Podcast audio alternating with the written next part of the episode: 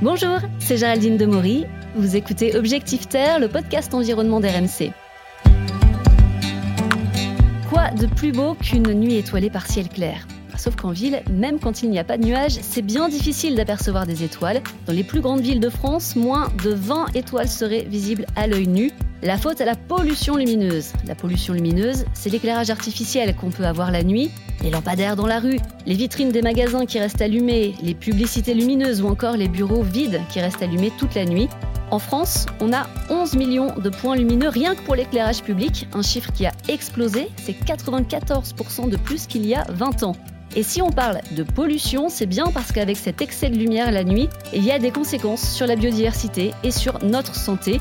Il faut dire aussi qu'à l'heure où on nous demande de faire très attention à notre consommation d'énergie pour la planète et pour notre portefeuille, on a un petit peu du mal à comprendre tout ce gaspillage. Objectif Terre, un podcast RMC avec Géraldine Demory.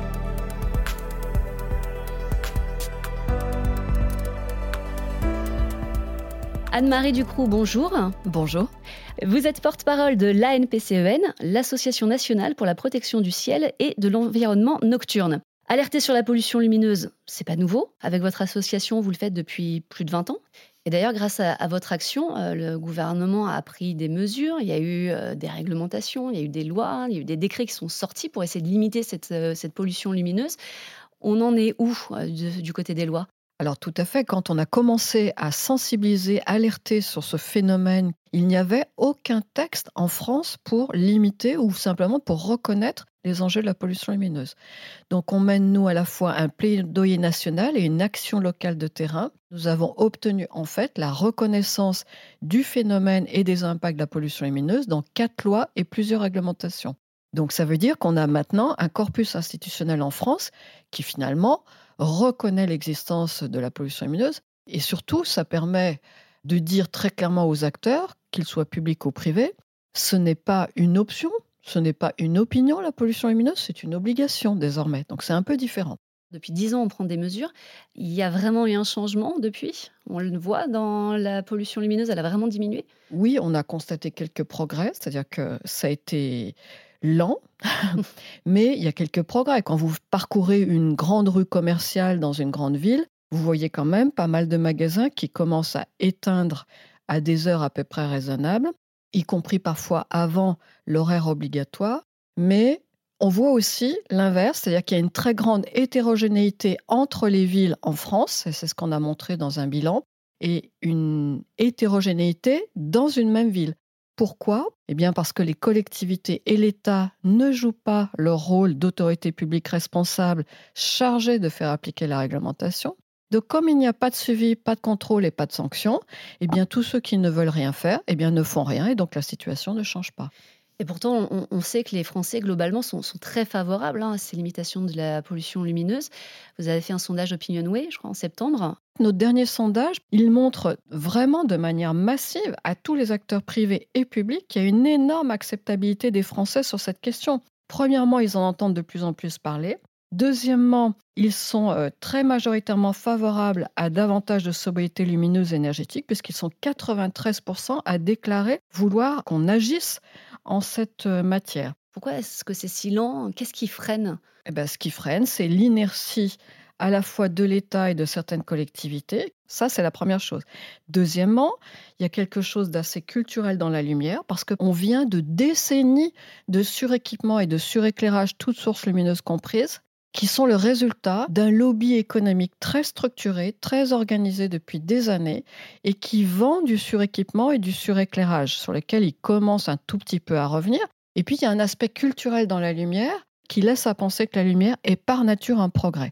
On ne peut plus dire la lumière est un progrès par nature, puisqu'on sait que cette augmentation de la lumière artificielle la nuit rompt totalement l'alternance naturelle du jour et de la nuit sur lequel tout le vivant est construit. C'est vrai que en fait, la lumière, c'est un côté rassurant. Avec moins de lumière, on se dit peut-être qu'on a plus de risques d'être agressé, plus de risques de chute si on voit moins bien euh, là où on va. Oui, bien sûr. Il est normal, si l'éclairage public répond bien aux besoins des habitants, ce qui est loin d'être le cas partout, puisque en gros, si vous regardez à Paris, vous avez des avenues avec des lampadaires des deux côtés. Parfois, vous avez plusieurs sources lumineuses posées sur le même lampadaire. Auxquelles s'ajoutent toutes les sources privées. Donc on n'est pas du tout en situation d'obscurité et de risque lié à l'obscurité dans la majorité des communes en France. Hein. Ensuite, parfois on entend quand on va éteindre les vitrines à l'heure dite, c'est-à-dire à la fin d'activité, c'est-à-dire à un moment où il n'y a plus de services, plus de produits, eh bien on nous dit oh là là, mais on va on va plus voir sur les trottoirs, etc. Mais non, faut remettre chaque chose à sa place. Les vitrines ne sont pas faites pour éclairer les trottoirs. Et l'éclairage public, bah, justement, c'est un très gros poste de dépenses dans le budget des communes. Est-ce qu'on a une petite idée des économies pour euh, ces communes qui arrivent à réduire euh, la pollution lumineuse au niveau justement de l'éclairage public? Avant de dépenser de l'argent public pour changer les matériels, nous nous préconisons d'agir par les usages, c'est-à-dire de réduire, à partir du parc existant, la durée d'éclairement en milieu de nuit. Et on a montré notamment par le sondage OpinionWay que les Français ils sont majoritairement favorables, mais dans des proportions énormes. Donc, ces communes que nous suivons depuis des années, par exemple, il y en a 12 000 en France qui déjà pratiquent cette extinction en milieu de nuit. Donc, on a suffisamment de recul pour constater que ces communes, non seulement elles n'ont pas de problème supplémentaire, mais elles font des gains énormes en kilowattheure, en euros et en réduction immédiate de pollution lumineuse. Alors ça coûte très cher, donc on le voit, hein, ce, gaspillage lumineux, on peut dire. Et on parlait aussi de l'impact sur la biodiversité. pour les animaux, qu'est-ce que ça va être la conséquence de ce trop-plein de lumière la nuit? Le vivant, comme nous d'ailleurs, s'est adapté au fil des milliers d'années à partir d'une horloge biologique interne qui, elle, est synchronisée ou désynchronisée par la lumière et notamment les lumières artificielles la majorité de la biodiversité est en fait nocturne, contrairement à ce qu'on imagine. Donc en réalité, toute cette biodiversité n'a absolument pas besoin de nos lumières artificielles et même est troublée dans son comportement par nos lumières qui sont trop puissantes, trop nombreuses, trop violentes, qui n'ont pas la bonne température de couleur. Donc les oiseaux, les reptiles, les batraciens, les poissons, le plancton, tout est affecté par la lumière avec des effets spécifiques par espèce. Et donc, à la fin, tout ça atteint à la fois à l'équilibre des populations et à l'équilibre des individus. L'horloge biologique, vous en parlez, ça nous concerne aussi, nous les hommes. Hein. oui, c'est pour ça que je parle du vivant en général, parce que là, il y a une unité de destin, si je peux dire. Et avec nos lumières artificielles, on a brisé cette alternance du jour et de la nuit, qui est quand même un rythme naturel sur lequel s'est fondée aussi bien euh, l'adaptation des espèces que la nôtre. Nous avons, nous, une horloge que l'on dit circadienne, c'est-à-dire en gros euh, basée sur 24 heures, qui là aussi commande notre euh, équilibre naturel, euh, notre santé.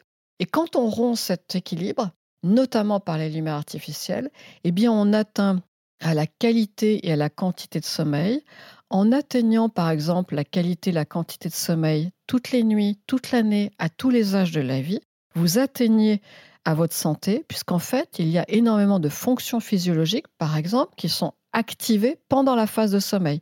Vos défenses immunitaires, des productions hormonales, des régulations de l'humeur, etc. Beaucoup de choses qui n'intéressaient pas grand monde, mais qui, au fil du temps, sont affectées par ce trouble du sommeil, notamment dû à cette augmentation globale de la lumière artificielle la nuit. Vous parliez euh, des LED. Alors ça, nous a vendu ça comme la solution euh, miracle. Est-ce que c'est vraiment une solution miracle de mettre des LED partout? Les LED, en fait, c'est une technologie spécifique sur laquelle le marché mise et veut bâtir une croissance à deux chiffres. Donc, en fait, il y a un énorme lobby en place à tous les niveaux, internationaux, européens et français, pour remplacer toutes les technologies existantes par des LED. Or, les LED, ce sont des composants électroniques qui ont certaines particularités et qui a aussi la spécificité d'avoir une lumière avec un pic bleu du spectre euh, lié à cette technologie cette augmentation de la lumière bleue a des effets sur le vivant supérieurs, c'est-à-dire sur la vision humaine, sur les espèces dont on parlait, et se propage davantage dans l'atmosphère et dans les milieux. Donc en fait, à la fin, non seulement on a des effets sur la vision, le sommeil et la santé, et sur le vivant, les espèces, mais en fait, ce qu'on constate, nous, c'est qu'il y a une multiplication des LED au motif que ce serait un coût de fonctionnement électrique inférieur. Donc, comme ces points lumineux ont un rendement lumineux supérieur, eh bien, à la fin, au lieu d'avoir moins de lumière, on a plus de lumière avec les LED. Et ça, c'est assez grave parce que personne ne comprend la différence entre énergie et lumière. Mais alors, du coup, est-ce qu'il y a un type de lumière qui serait moins mauvais? Quand on en est à faire des choix techniques, d'abord nous on dit il faut diversifier les choix parce que les LED c'est bien gentil. Aujourd'hui le mot d'ordre c'est des LED, mais demain matin ce sera autre chose. Donc déjà diversifier pour diminuer les risques et pour euh, pas avoir tous ses œufs dans le même panier comme on dit. Deuxième chose, quand on doit recourir à des LED, nous on pense qu'il faut des LED ambrés, c'est-à-dire avec un pic de bleu moins important. Ça atténue les effets négatifs dus à ce pic de bleu dans le spectre lumineux. On parle aussi euh, des lampadaires intelligents. vous savez, c'est les lampadaires, par exemple, qui vont s'allumer uniquement quand il y a quelqu'un dans la rue. Ça peut être une bonne solution, ça, pour limiter les points lumineux? Encourager la détection de présence, par exemple, bon, bah, ça peut être très bien sur un point très précis, etc., qui n'a pas d'autre solution. Mais la réalité que l'on connaît, c'est qu'en fait, chaque fois qu'on préconise ce genre de choses, c'est pour faire l'économie de la réflexion sur la conception et sur les usages. Donc nous, on demande qu'on inverse la pyramide des réponses. D'abord agir en se posant des questions pour chaque source lumineuse. Est-elle vraiment nécessaire? Répond-elle vraiment à un besoin? Est-elle utile toute l'année, toute la nuit, partout sur le territoire de la commune, par exemple, ou d'une entreprise quand c'est le cas? Et on sait par expérience que chaque fois qu'un acteur public ou privé se pose cette question, la réponse change. Et c'est là qu'on peut faire varier la nature de la réponse. On va rentrer dans une période où la lumière, on va beaucoup en avoir. On va voir euh, les fêtes des lumières, on va voir les décorations de Noël. Alors de ce côté-là, qu'est-ce qu'on fait? On arrête tout ou on continue, mais peut-être un petit peu différemment? Alors, pour l'ANPSON, on est très clair. Nous, on n'a jamais euh, renoncé à, par exemple, des festivités ou des événements ponctuels à base de lumière, mais à certaines conditions. Par exemple, pour les décorations dites de Noël, nous recommandons, par exemple, d'abord de réfléchir si on ne peut pas avoir d'autres solutions, parce qu'on voit aussi de plus en plus de communes qui font des décorations extérieures à base de végétaux, à base d'arbres, à base de, décorations même qui sont suscitées auprès des habitants ou des associations, c'est quand même une solution. Deuxième chose, ce qu'on suggère, c'est qu'on soit un peu plus responsable, qu'on ait un peu plus de bon sens et par exemple qu'on limite la durée. Si on commence par exemple au 15 novembre ou début décembre et qu'on finit au 6 janvier, ça paraît à peu près correct pour couvrir à la fois la période de Noël et la période de fin d'année. On peut mettre des décorations de fin d'année, mais on peut aussi les éteindre à partir de 23h au minuit. Et c'est ce que font de plus en plus de communes. Donc ça veut dire qu'on a le bénéfice de la festivité pendant les périodes où les gens sont dans les rues, mais on s'autorise et on exige que finalement ces décorations soient éteintes en milieu de nuit. Quand il n'y a plus personne de toute façon pour en profiter. Voilà, et puis ensuite, on fait attention à la température de couleur de tout ça. Donc déjà, si on doit multiplier ces décorations, choisissons-les ambrées, dorées, pour éviter ce pic de bleu. Et enfin, dernier point, ces décorations sont des lumières non orientées par nature. Donc ça part vers le ciel, vers les façades, dans l'environnement en général. Et donc, elles suscitent beaucoup de ce qu'on appelle des lumières intrusives qui rentrent dans les logements. Et beaucoup de gens s'en plaignent en réalité. Il y a quand même des communes qui font attention. Euh, il existe un label national ville et village étoilés. Donc c'est votre label. Euh, quels sont les critères pour avoir des étoiles? Le questionnaire que les communes doivent remplir fait euh, plus d'une dizaine de pages et porte sur la globalité des aspects. Quels sont leurs objectifs, quels sont leurs résultats, quel est le parc de sources lumineuses qu'ils utilisent et quels sont les usages qu'ils en font. Et puis, on ajoute par exemple des choses qui nous tiennent à cœur parce qu'on pense que ça fait partie des solutions. Quelle est la relation et l'information qu'ils donnent aux citoyens pour comprendre les enjeux de la pollution lumineuse et pour qu'elle soit mieux acceptée avec les solutions que nous préconisons. Donc, nous avons bâti un programme informatique dédié avec un grand nombre de questions sur tous ces champs. Chaque question donne lieu à une note, à des bonus, à des malus qui peuvent être suivis dans le temps. Et à la fin, selon la note obtenue, on obtient de 1 à 5 étoiles. Néanmoins, ce qu'il faut comprendre aussi, c'est que ce label, bon, déjà, il est de plus en plus euh, réclamé par les communes qui veulent voir valoriser leurs actions d'engagement volontaire, c'est-à-dire qu'on ne récompense pas, on ne valorise pas ceux qui ne font qu'appliquer la réglementation. On, valorise ceux qui veulent aller plus loin et sur la globalité des champs. Au début, c'était des petites communes, communes de petite taille, puis des communes de, de taille moyenne. Et maintenant, on voit qu'on progresse jusqu'à des communes de plus de 100 000 habitants, puisque nous avons labellisé pour la première fois une ville de 280 000 habitants comme Strasbourg.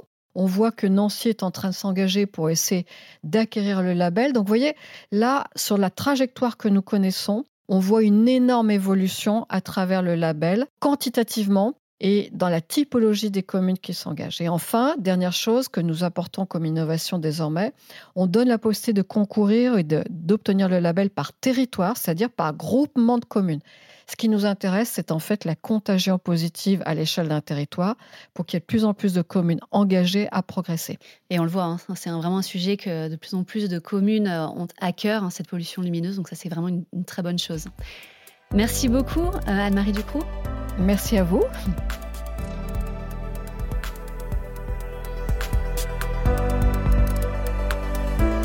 il y a au moins 85% de notre territoire qui est exposé à un niveau élevé de pollution lumineuse, selon l'Observatoire national de la biodiversité. autant dire qu'il y a encore du boulot. Pourtant, on voit qu'on a des mesures finalement assez simples à mettre en place, des mesures encore une fois qui sont bonnes pour la planète, mais aussi pour notre portefeuille et même pour notre santé.